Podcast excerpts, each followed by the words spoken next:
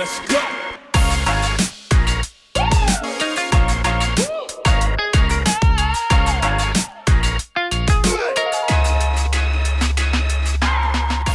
新レイディオアット西北海道この番組はドローカルメディアシーンで取り上げた記事を中心に各編集者が西北海道をお知らせそして語り尽くす番組です。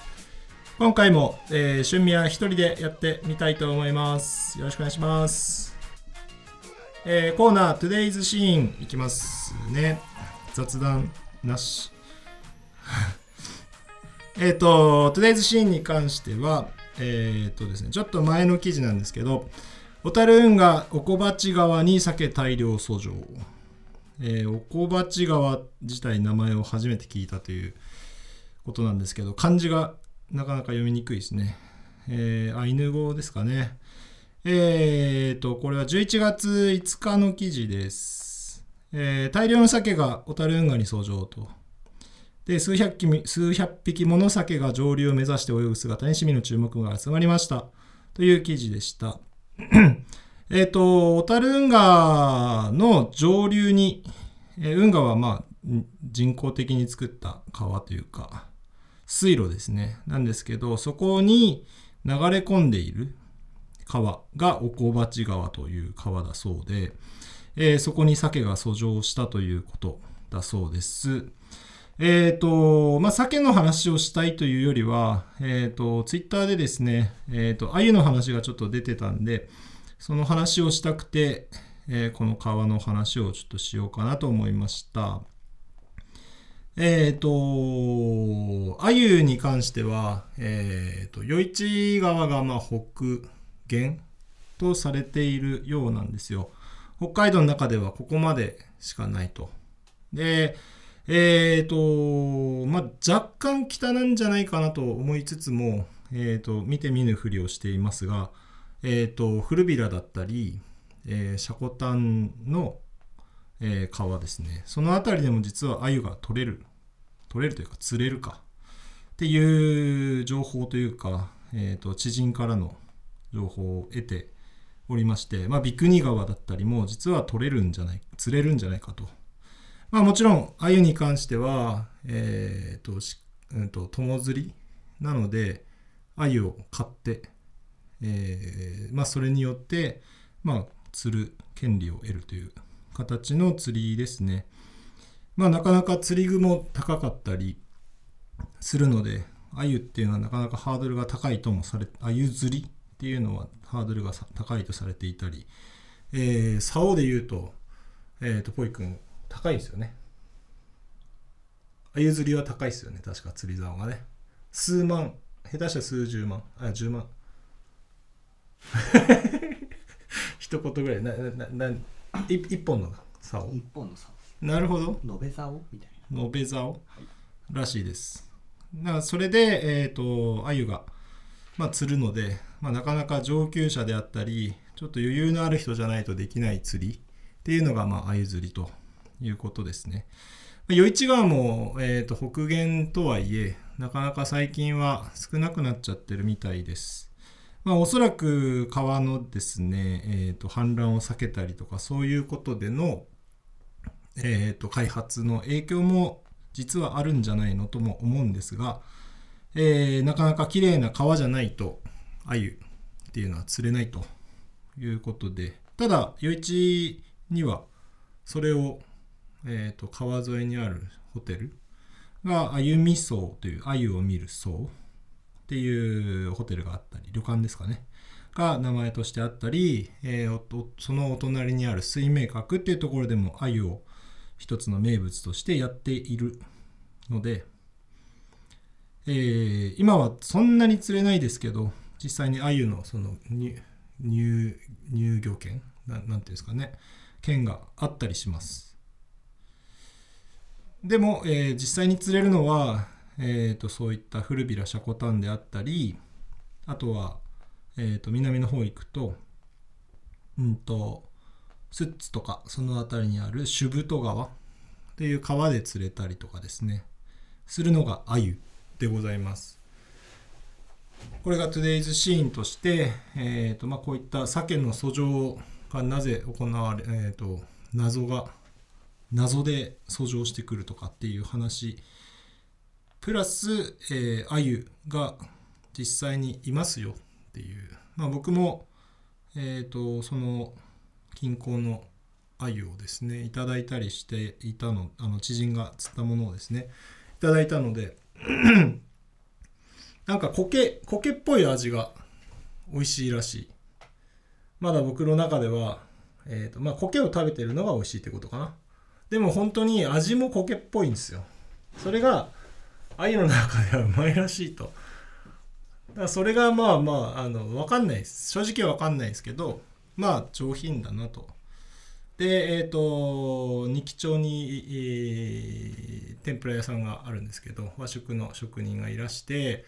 え、ー、と、そこの板前さんにですね、その鮎を、えーと、調理してもらった時に、まあいろんな食べ方を味わいたいと思いつつ、えーと、気づいたら全部、えーと、あの塩塩焼きに全部されてしまうというあの本当はいろんな食べ方したかったんだけど、えーと、板前さんはこれがうまいんだよって言ってあの尻尾があの塩ついてるあの塩焼きですね。串刺して。っていう形でもうあのー、飽きるほど食べられた。食べさせられた。いや食べた。食べられた。のが、えーと、最近記憶しています。であのその時に教わったのはえっ、ー、と尻尾に、えーと、塩をまぶしてこういるじゃないですか。分かりますかね。鮎ってそういう感じで焼くんですけど塩分が足りなかった時にそこをこうの塩を使うんだよというような何ですか？それはセオリー豆知識？分かりませんが和食の中でのルールがそういう形でなんかこう塩を後から足すっていうことじゃなくてそこの塩を使うんだみたいなことをおっしゃっておりました。ああ最近行ってないなそういえば。ちょっとああそうそうですね。その、えーと、お店の名前がえっ、ー、と拳という季節料理拳というところでえーと、場所はニキヒルズっていうワイナリーのもう少し、えー、その道を走ったところにもう山奥と言ってもそんなに山奥じゃないんですけど場所建物自体は山に囲まれてますが実は道から近いっていうのが小串さんのある場所ですね。で小串さんは、えーと、今までは冬季はお休みをしていたんですけど今年は冬季営業をずっとやるよということで、えー、おなじみの天丼であったり、えー、天ぷら定食天ぷらそば。て、えっ、ー、と、天ぷら、そば、そば？えー、が召し上がれるということですね。すっぽん鍋も定期的に僕らも行ったりするんですけど、この近郊ですっぽんはなかなかないので、定期的に行こうかな、食べようかなっていう感じです。で、拳の天丼に関しては、えっ、ー、と、去年までは、うーんと、余市の駅前でですね、僕らも一緒にやらせていただいてた天ぷら屋さんという形でやってたんですけど、今年はその二木町の本店というか、ご自分のお店の方で今年は営業されるということなので、ぜひ季節料理拳とググってください。今年なんか YouTube 始めるらしいですよ。GoPro 渡されてました。なので、もともと北海道ローカルの STV っていうどさんこワイドかなの中で、えーと、番組を番組というか板さん、えー、出番ですよじゃなかったかななんか教えて板さんみたいなコーナーを持ってたんですよ。その板前さんが。なのでえっ、ー、と喋りはお上手と。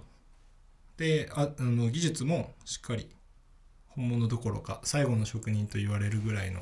方なので名乗っているぐらいの方がいいかな。なので、えー、それは味はもちろん保証しますと。僕なんかが保証したところであれなんですけどうまいっす。マジでうまいっす。天丼。天丼がいいな。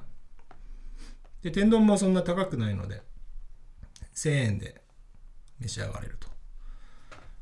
いうので今年はぜひみんな行きましょう。皆さんこのお近くに立ち寄りの際は。できれば、えーと、やってますかって日中電話した方が、えー、構えておいてくれるので。やってますか？やってるよっていう風な感じで、えー、言った方が間違いないですね。まあ、3時ぐらいまでに行った方がいいです。はい。そんな感じです。えー、ローカルコネタ、西北海道の小さなニュースを紹介ということで、そうだな、えっ、ー、と、何がいいですかね。うんと、あ、そうだ。京極の、えー、話をちょっと前にケンティとしたんですけど、京極プリンというプリン屋さん、プリン専門店があるんですよ。これは、えっ、ー、と、京極の、えーと、道の駅のうんと道の駅というよりは吹き出し公園の反対側かな？道の駅の反対側の方にコーヒー屋さんがあってカフェモカというところがあるんですけどそこの方が経営している京極プリンというものがあります。えーとですね今インスタでも見てますけど京極プリン名水コーヒーのプリン。であったりコーヒーの味もあったりということで、店舗も今あります。カフェモカファクトリーにて販売開始しております。ということで、今年オープンしたて、プリン専門店。3種類だったかな、味。ちょっと今度、買って実食しながらお届けしたいところですね。このポンポンした音入ってるな。まあいいや。あの、名水で作った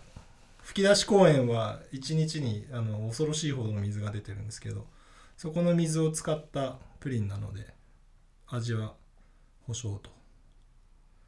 いうことですね。コーヒーも美味しいんですよ、お腹辺もかは。お立ち寄りの際はぜひ。コーヒーも、えーとテイクアウトもできたりま、僕も豆を定期的に買って買わせてもらったりするんですけどそのカフェモカ店の方でも京極プリン買えるのでぜひこのこの辺りチェックしてください。カフェモカファクトリーで出てくるな。